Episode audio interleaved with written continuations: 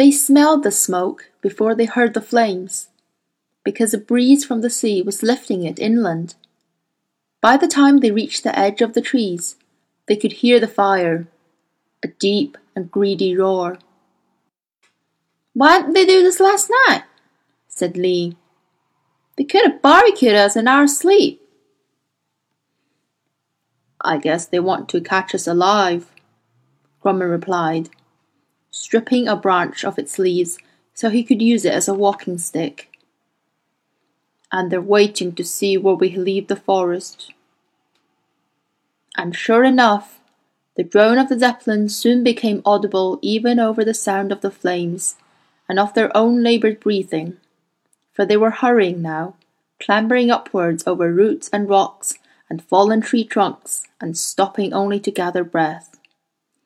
Sayan Kötör flying high, swooping down to tell them how much progress they were making, and how far behind the flames were, though it wasn't long before they could see smoke above the trees behind them, and then a streaming banner of flame.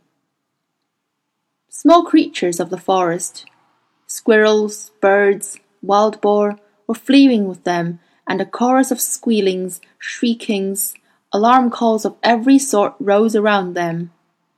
The two travellers struggled on towards the edge of the tree line, which was not far ahead, and then they reached it as wave after wave of heat rolled up at them from the roaring bellows of flame that now reached fifty feet into the air.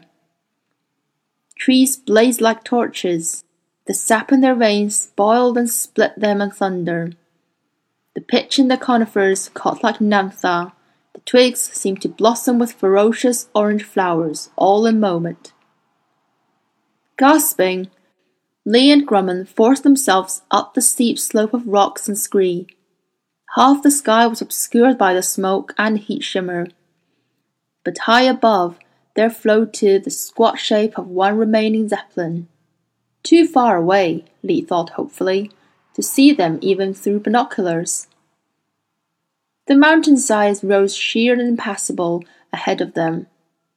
There was only one route out of the trap they were in, and that was a narrow defile ahead, where a dry river bed emerged from a fold in the cliffs. Lee pointed, and Grumman said, My thought exactly, Mr. Scoresby.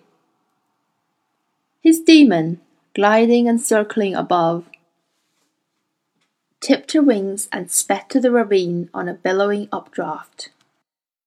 The men didn't pause, climbing on as quickly as they could. But Lee said, Excuse me for asking this if it's impertinent, but I never knew anyone whose daemon could do that except witches. But you're no witch. Was that something you learned to do? Or did it come natural? For a human being, Nothing comes natural, said Grumman. We have to learn everything we do. Sayan Kötör is telling me that the ravine leads to a path. If we get there before they see us, we could escape yet. The eagle swooped down again, and the men climbed on. Hester preferred to find her own way over the rocks, so Lee followed where she led avoiding the loose stones and moving as swiftly as he could over the larger rocks, making all the time for the little gulch. Lee was anxious about Grumman because the other man was pale and drawn and breathing hard. His labours in the night had drained a lot of his energy. How far they could keep going was a question Lee didn't want to face. But when they were nearly at the entrance to the ravine, and actually on the edge of the dry riverbed, he heard a change in the sound of Zeppelin. They've seen us, he said. And it was like receiving a sentence of death. Hester stumbled. Even sure footed, firm hearted Hester stumbled and faltered. Grumman leant on the stick he carried and shaded his eyes to look back, and Lee turned to look too. The Zeppelin was descending fast, making for the slope directly below them. It was clear that the pursuers intended to capture them, not kill them, for a burst of gunfire just then would have finished them both in a second. Instead, the pilot brought the airship skillfully to a hover just above the ground, at the highest point in the slope where he safely could, and from the cabin door, a stream of blue uniformed men jumped down, their wolf daemons beside them, and began to climb. Lee and Grumman were six hundred yards above them, and not far from the entrance to the ravine. Once they reached it, they could hold the soldiers off as long as their ammunition held out. But they had only one rifle. They're after me, Mr. Scoresby, said Grumman. Not you. If you give me the rifle and surrender yourself, you'll survive. They're disciplined troops. You'll be a prisoner of war.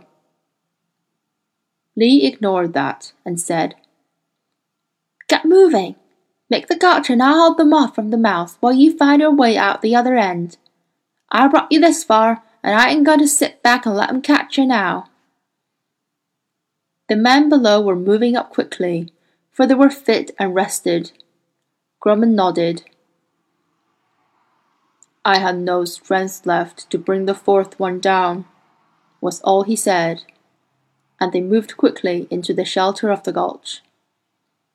Just tell me before you go, said Lee, because that won't be easy till I know.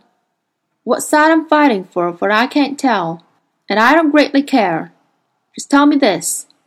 What I'm a doing now is to help that little girl Lyra or harm her. It's going to help her, said Grumman. And your oath. You won't forget what you swore to me. I won't forget. Because, Dr. Grumman, or John Parry, or whatever name you take up in whatever world you end in, you'll be aware of this. I love that little girl like a daughter. If I had a child of my own, I couldn't love her more. And if you break the oath, whatever remains of me will pursue whatever remains of you and you spend the rest of eternity wishing you never existed. And that's how important that oath is. I understand, and you have my word. That's all I need to know. Go well. The shaman held out his hand, and Lee shook it. Then Grumman turned and made his way up the gulch, and Lee looked around for the best place to make his stand. Not the big bother, Lee, said Hester. You can't see the right from there, and they could rush us. Take the smaller one. There was a roaring in Lee's ears that had nothing to do with the conflagration in the forest below, or with the labouring drone of the Zeppelin trying to rise again. It had to do with his childhood. And the Alamo. How often he and his companions had played the heroic battle in the ruins of the old fort, taking turns to be Danes and French. His childhood was coming back to him with a vengeance. He took out the Navajo ring of his mother's and laid it on the rock beside him. In the old Alamo games, Hester had often been a cougar or a wolf, and once or twice a rattlesnake, but mostly a mockingbird. Now Cut daydream and take a side, she said. The same Lee. The men climbing the slope had fanned out, and were moving more slowly, because they saw the problem as well as he did. They needed to have to capture the gulch, and they knew that one man with a rifle could hold them off for a long time. Behind them, to Lee's surprise, the Zeppelin was still labouring to rise. Maybe its buoyancy was going, or maybe the fuel was running low but either way it hadn't taken off yet, and it gave him an idea. He adjusted his position and sighted along the old Winchester until he had the port engine mounting plan in view and fired. The crack raised the soldiers' heads as they climbed towards him, but a second later the engine suddenly roared, and then just as suddenly ceased and died. The Zeppelin lurched over to one side, they could hear the other engine howling, but the airship was grounded now. The soldiers had halted and taken cover as well as they could. Lee could count them, and he did. Twenty-five. He had thirty bullets. Hester crept up close to his left shoulder. I'll this way, she said. Crouched on the grey boulder, her ears flat along her back, she looked like a little stone herself, grey brown and inconspicuous, except for her eyes. Hester was no beauty. She was about as plain and scrawny as her hair could be, but her eyes were marvellously coloured, gold hazel fleckled with rays of deepest peat brown and forest green. And now those eyes were looking down at the last landscape they'd ever see a barren slope of brutal tumbled rocks, and beyond it a forest on fire. Not a blade of grass, not a speck of green to rest on. Her ears flicked slightly. They're talking, she said. I can hear, but I can't understand. Russian, he said. They're to come up all together around and run. That would be the hardest for us, so they'll do that. Aim straight, she said. I will, but hell, I don't like taking lives, Hester. Ours or theirs? No, it's more than that, he said. It's theirs or Lyra's. I can see how. But we're connected to that girl, and I'm glad of it. There's a man on the left about to shoot, said Hester, and as she spoke, a crack came from his rifle, and chips of stone flew off the boulder a foot from where she crouched. The bullet whined off into the gulch, but she didn't move a muscle. Well, that makes me feel better about doing this, said Lee, and took careful aim. He fired. There was only a small patch of blue to aim at, but he hit it. With a surprised cry, the man fell back and died. And then the fight began. Within a minute, the crack of rifles, the whine of ricocheting bullets, the smash of pulverizing rock echoed and ran the length of the mountainside and along the hollow gulch behind. The smell of cordite and the burning smell that came from the powdered rock where the bullets hit were just variations on the smell of burning wood from the forest, until it seemed that the whole world was burning. Lee's boulder was soon scarred and pitted, and he felt the thud of bullets as they hit it. Once he saw the fur on Hester's back ripple as the wind of a bullet passed over it, but she didn't budge, nor did he stop firing. That first minute was fierce, and after it, in the pause that came, Lee found that he was wounded. There was blood on the rock under his cheek, and his right hand and the rifle bolt were red. Hester moved round to look.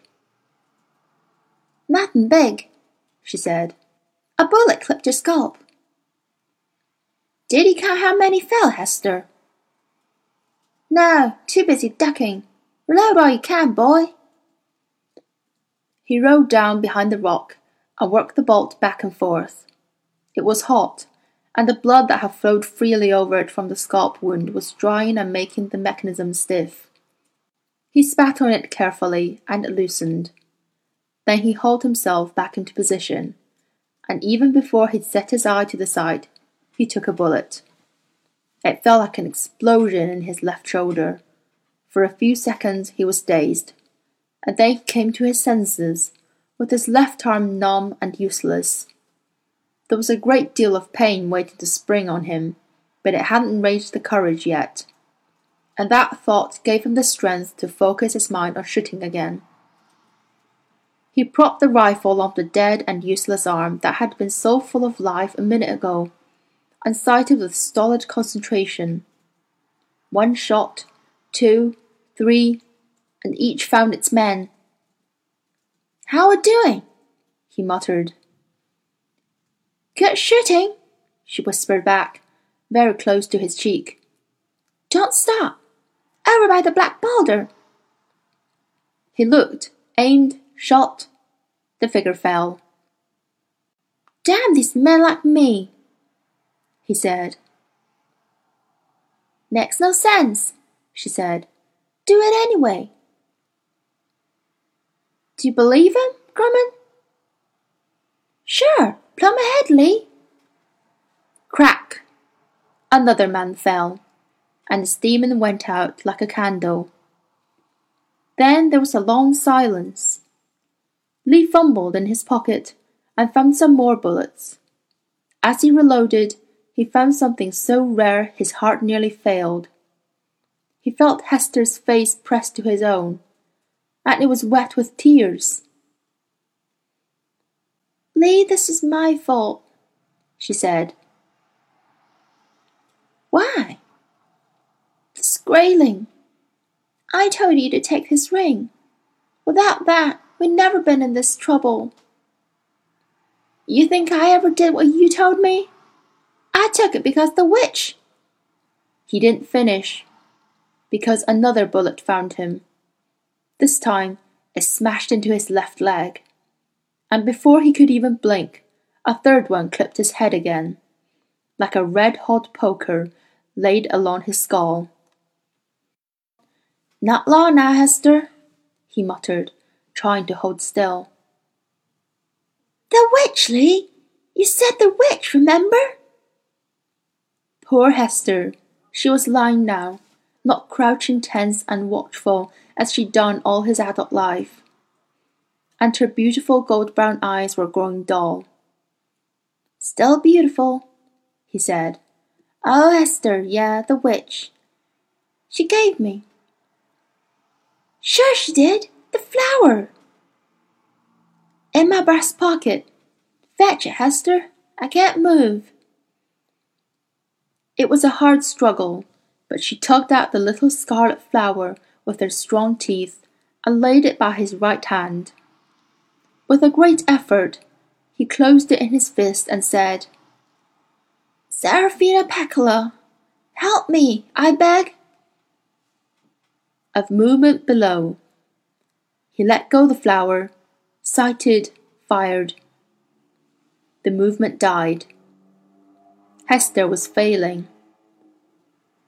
Hester, don't you go before I do, Lee whispered. Lee, I can't abide to be anywhere away from you for a single second she whispered back. You think the witch will come? Sure she will. We should have called her before. We should have done a lot of things. Maybe so. Another crack. And this time the bullet went deep somewhere inside, seeking out the center of his life. He thought, I won't find it there. Hester's my center and he saw a blue flicker down below, and strained to bring the barrel over to it. He's the one, Hester breathed. Lee found it hard to pull the trigger. Everything was hard. He had to try three times, and finally he got it. The blue uniform tumbled away down the slope. Another long silence. The pain nearby was losing its fear of him it was like a pack of jackals, circling, sniffing, treading closer, and he knew they wouldn't leave him now till they'd eaten him bare. There's one man left, Hester muttered. He's a making for the Zeppelin. And Lee saw him mistily, one soldier of the Imperial Guard creeping away from his company's defeat. I can shoot a man in the back, Lee said, Shame to die with one bullet left, though. So he took aim with his last bullet at the Zeppelin itself, still roaring and straining to rise with its one engine. And the bullet must have been red hot, or maybe a burning brand from the forest below was wafted to the airship on an updraft, for the gas suddenly bellowed into an orange fireball, and the envelope and the metal skeleton rose a little way and then tumbled down very slowly, gently, but full of a fiery death. And the man creeping away, and the six or seven others who were the only remnant of the guard, and who hadn't dared come closer to the man holding the ravine, were engulfed by the fire that fell on them. Lee saw the fireball and heard, through the roar in his ears, Hester saying, That's all of them, Lee. He said, or thought, Those poor men didn't have to come to this, nor did we. She said, We held them off, we held out. We're helping Lyra. Then she was pressing her little proud broken self against his face, as close as she could get, and then they died.